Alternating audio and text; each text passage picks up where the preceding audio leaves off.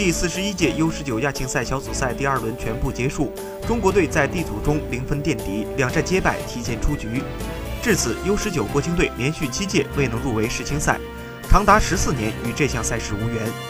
U 十九国青队最后一次参加世青赛是二零零四年，当时球队在荷兰表现出色，小组赛三战全胜头名出线，八分之一决赛中以二比三惜败德国。值得注意的是，球队在亚青赛决赛圈连续八场不胜，进球荒持续长达四百五十四分钟。